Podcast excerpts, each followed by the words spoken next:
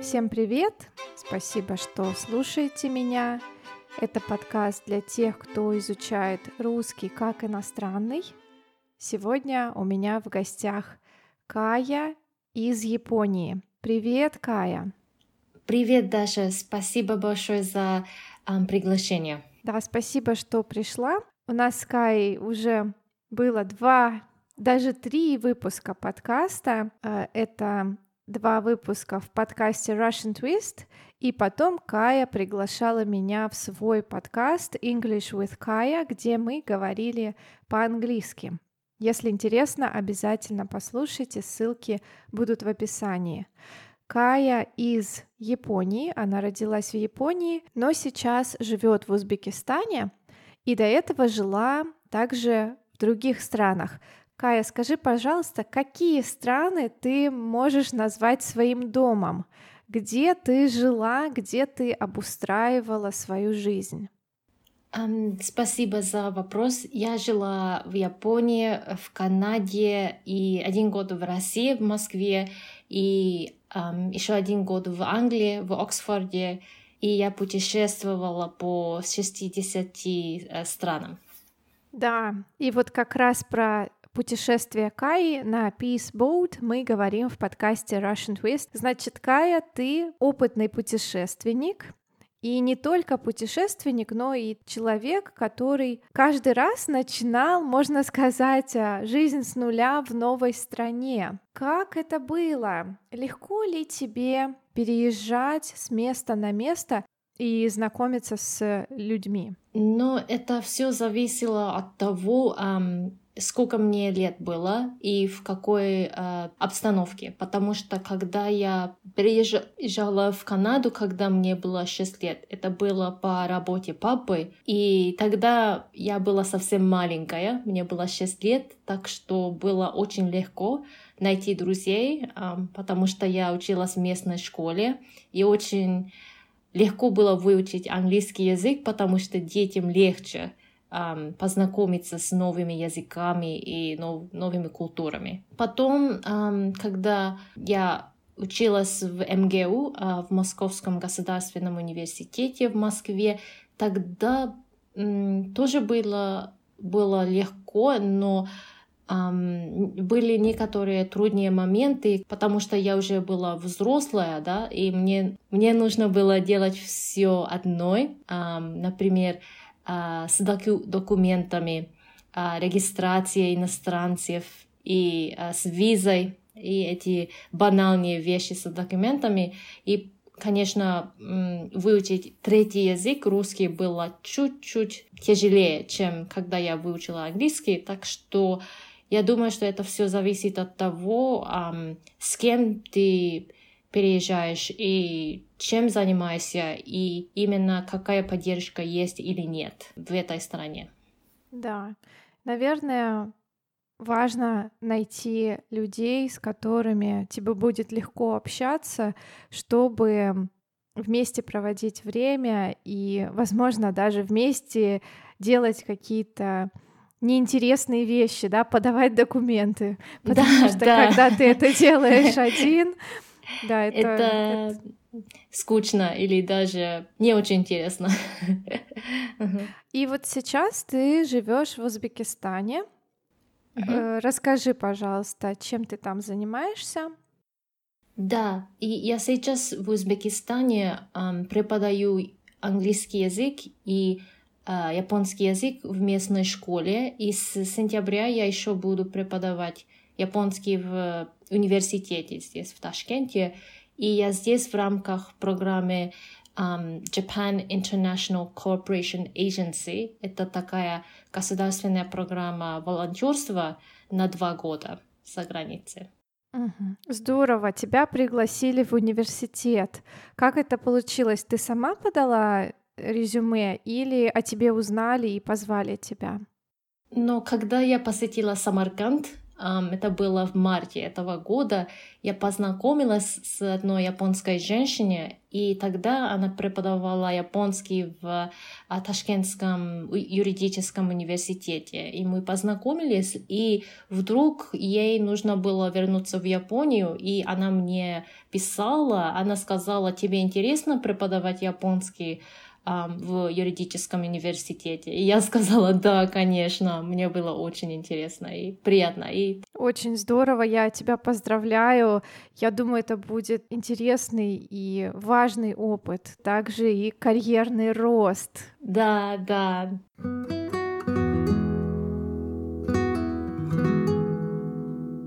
Так как ты несколько раз уже переезжала, то ты, наверное, сформировала какие-то привычки и ритуалы, может быть, которые тебе помогают сделать этот процесс э, не таким сложным эмоционально и технически.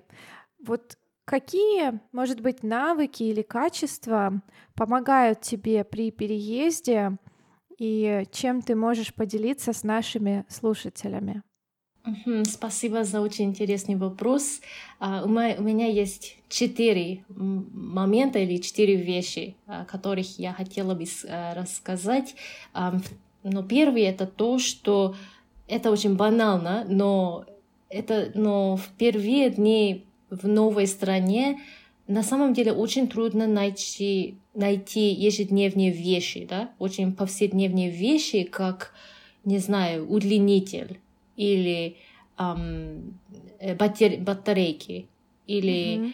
А, сейчас я подумаю, может быть, микроволновка, если микроволновки да. нет в квартире, или, не знаю, хороший шампунь, да, это очень банально. Но на самом деле, когда ты оказываешься в новой стране, в новом городе, даже если это в новом городе в своей стране, на самом деле сначала, в начале трудно найти очень эти повседневные продукты, которые тебе нравятся, нужно узнать, где купить и в каких магазинах.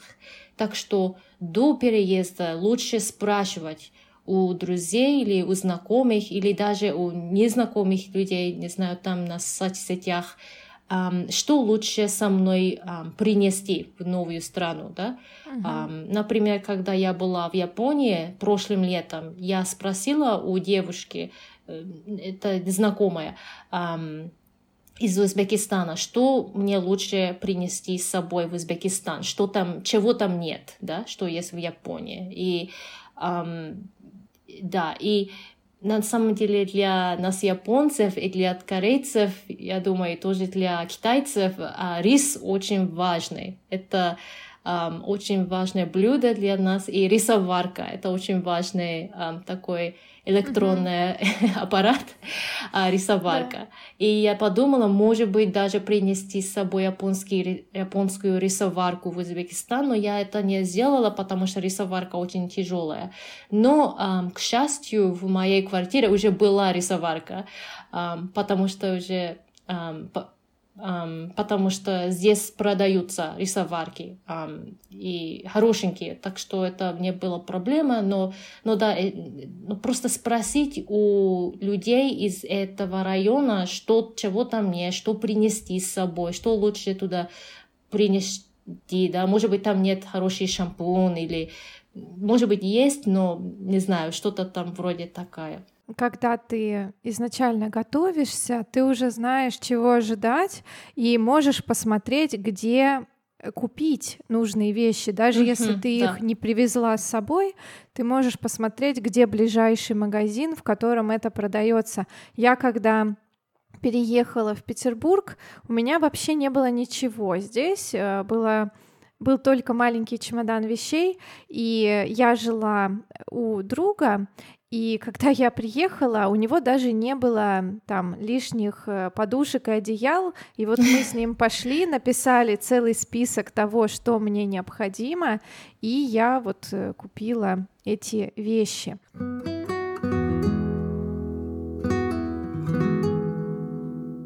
Когда ты в своей стране, ты просто один человек, да? Но когда ты за границей, люди, ну не все, но люди будут смотреть на тебя как представитель твоей страны. Так Да. что, ам, когда я в Японии, я просто один человек. Но когда я здесь в Узбекистане или в Канаде, люди относятся ко мне, как будто я представитель Японии. Ам, хотя я просто один человек. И в Японии живет, не знаю, 126 миллионов человек, да, население большое. И я просто один человек из этих ам, 126 миллионов человек, но может быть, люди в, за границей никогда не встречала японца, не знаю. Может быть, я единственный человек из Японии, которого они видели, не знаю. И по этой причине они всегда спрашивают эм, у меня, как дела в Японии, почему ты не носишь кимоно, Ам, танцуй, танцуй, танцуй э, какой-то японск- японский тан- танец, Ам, какие у вас фестивали японские. И я даже иногда не знаю ответов. И Да. мне нужно исследовать Японию. Ам, Сейчас в Узбекистане я начала слушать японские, японское радио. Хотя в Японии я никогда не слушала японское радио, потому что мне нужно знать, что там дела в Японии, потому что люди будут спрашивать у меня, как дела в Японии, и я, я не могу ответить не знаю, потому что и конечно иногда это стресс, иногда это какое давление, потому что ты хочешь сказать но я не представитель, я не знаю, что... Да, это иногда чересчур, но я решила принимать, ну, э, не знаю, э, другой mindset, что я стараюсь быть хорошим представителем своей стране. Это лучший mindset, чем э, испытывать стресс или какое-то давление. И так что, может быть, жить за границей — это хороший шанс познакомиться глубже со своей страной. Да, я полностью с тобой согласна. Когда я жила в Таиланде, я заметила, что привлекаю внимание, особенно внимание учеников и студентов.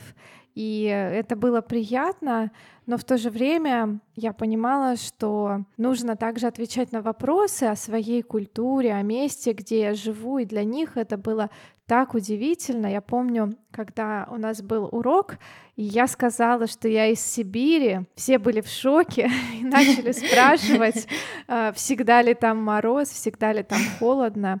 И ты сказала, что нужно принять хороший да, mindset, то есть нужно как бы сделать такие установки себе внутренние, что ты не обижаешься, ты не думаешь о том, что там это некорректные вопросы, хотя они бывают действительно некорректными, да, особенно от некоторых людей. Но ты понимаешь, что ты сейчас лицо своей страны.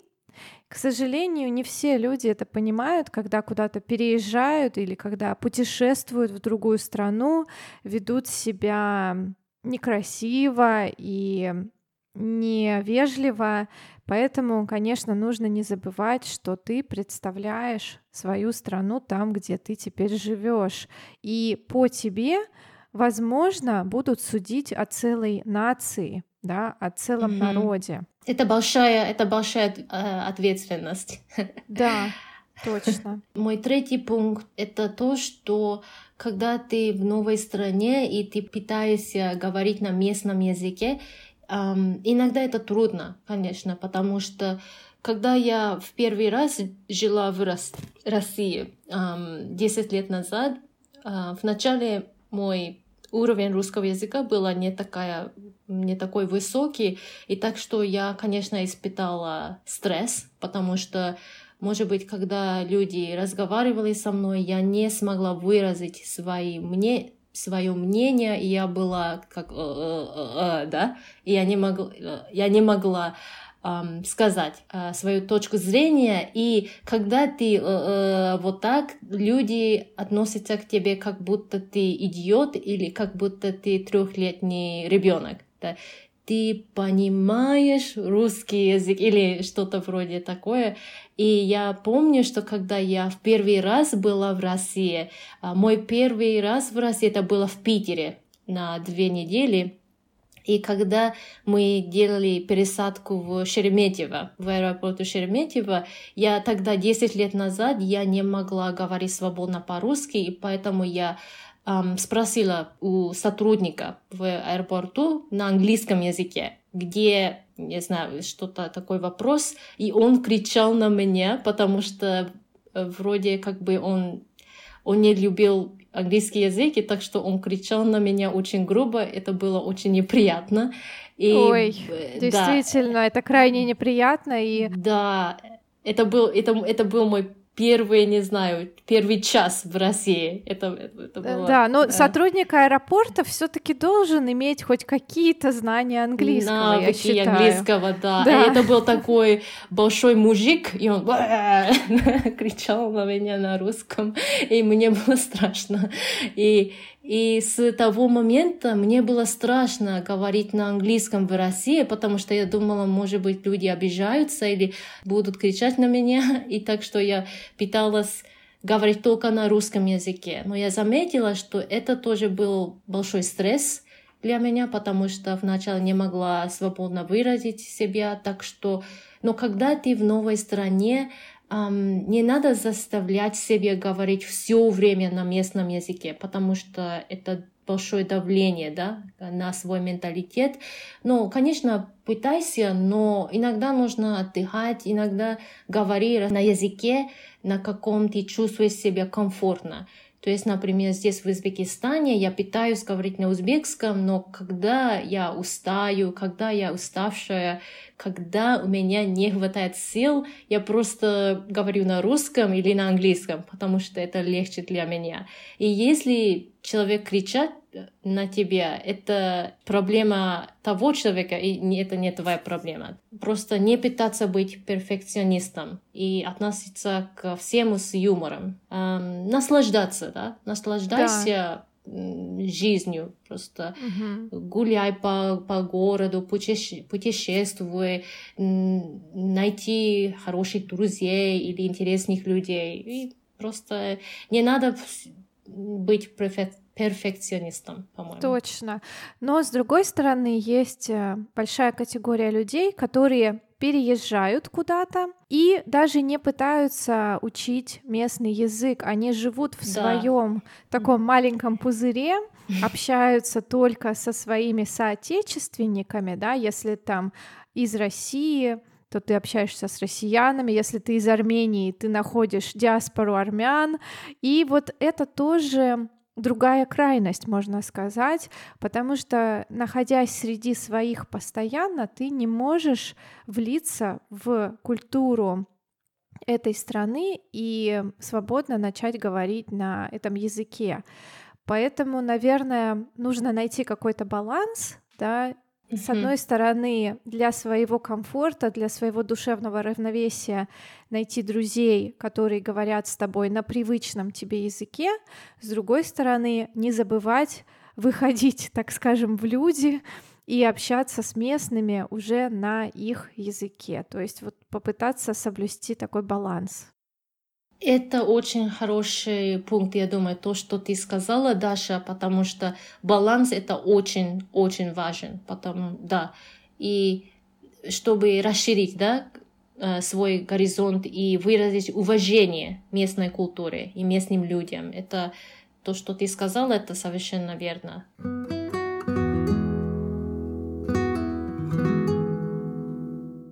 И четвертый пункт — это то, что мы уже рассказывали в начале, но это то, что найди какой-то хороший хобби или круг друзей или что-то, чем ты можешь заниматься. Например, когда я жила в Москве, я играла на скрипке в студенческом оркестре консерватории именно Чайковского. И это, эм, играя на скрипке в студенческом оркестре в консерватории, я смогла найти эм, друзей, которые увлекаются музыкой, которые тоже играют на инструментах музыкальных. И мы играли на концертах, и мы играли в оркестре тоже в маленьких группах. Э, и это было очень круто, и это помогало мне э, наслаждаться жизнью э, в то время, в, в том месте. И так что найти хорошие хобби. И здесь, в Узбекистане, я не принесла скрипку, потому что у меня было слишком много чемоданов. Так что сейчас я, не знаю, может быть, сейчас летом я хочу найти хороший спортзал, где я могу заниматься гимнастикой и плавать в бассейне, хоть, может быть, и раз в неделю, потому что я думаю, очень важно найти хорошие хобби и красивые места, может быть, даже просто парки или группы, да, с которыми можно провести хорошее время. Да, согласна, сто процентов. Э, когда я жила в Таиланде, я тоже почувствовала, что мне не хватает общения. Да, у меня были коллеги, но хотелось еще вне рабочее время э, чем-то заниматься и общаться с новыми людьми. И я пошла на сальсу. Ну, это был просто как такой salsa dancing, когда ты приходишь, это не уроки, да, это не уроки, но ты приходишь, это как вечеринки, и тебя там может кто-то научить танцевать. Потом я несколько раз ходила на йогу, но как-то не пошло.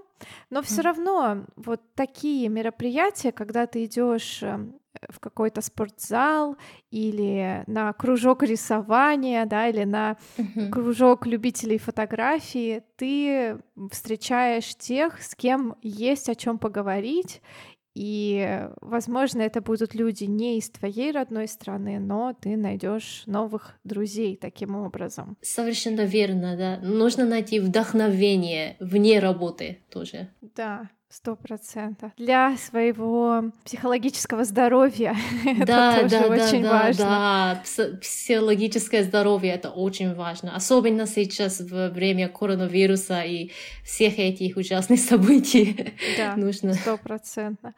Спасибо, Кая. Обычно я в конце выпуска даю домашнее задание. Это тема для сочинения которые мне пишут мои патроны. То есть опцию проверки домашнего задания можно подключить на Патреоне. Я бы хотела, чтобы ты сегодня выбрала тему для сочинения. Конечно. Um, um, если ты переезжаешь um, в новую страну, ну, допустим, что ты будешь жить два или три года в совсем незнакомой новой стране, может быть, в Африке или где там в новой стране, что ты хочешь принести с собой из своей э, родной страны в новую страну и почему? То есть Какую вещь из родной страны или какие вещи ты бы хотел привести с собой, которые бы могли тебе помочь эм, создать комфортные условия для своей жизни. Да, и, и почему, и почему угу. именно эта вещь. Вот мне кажется, ты сказала про рисоварку, да, потом ты сказала про скрипку. Мне кажется, очень многие вещи, которые нам важны, как раз связаны или с бытом, или с нашими увлечениями. Угу. Поэтому будет интересно, что ответят э, мои патроны. Ребята, присоединяйтесь ко мне на Патреоне, чтобы получать транскрипции.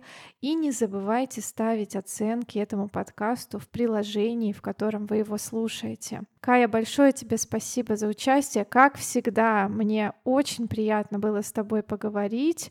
И я надеюсь, что мы когда-нибудь увидимся да, спасибо большое э, за сегодняшний разговор, Даша. Было очень интересно, очень приятно с тобой э, разговаривать, и спасибо, что позвали меня.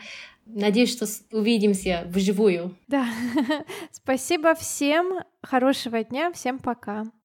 Пока-пока.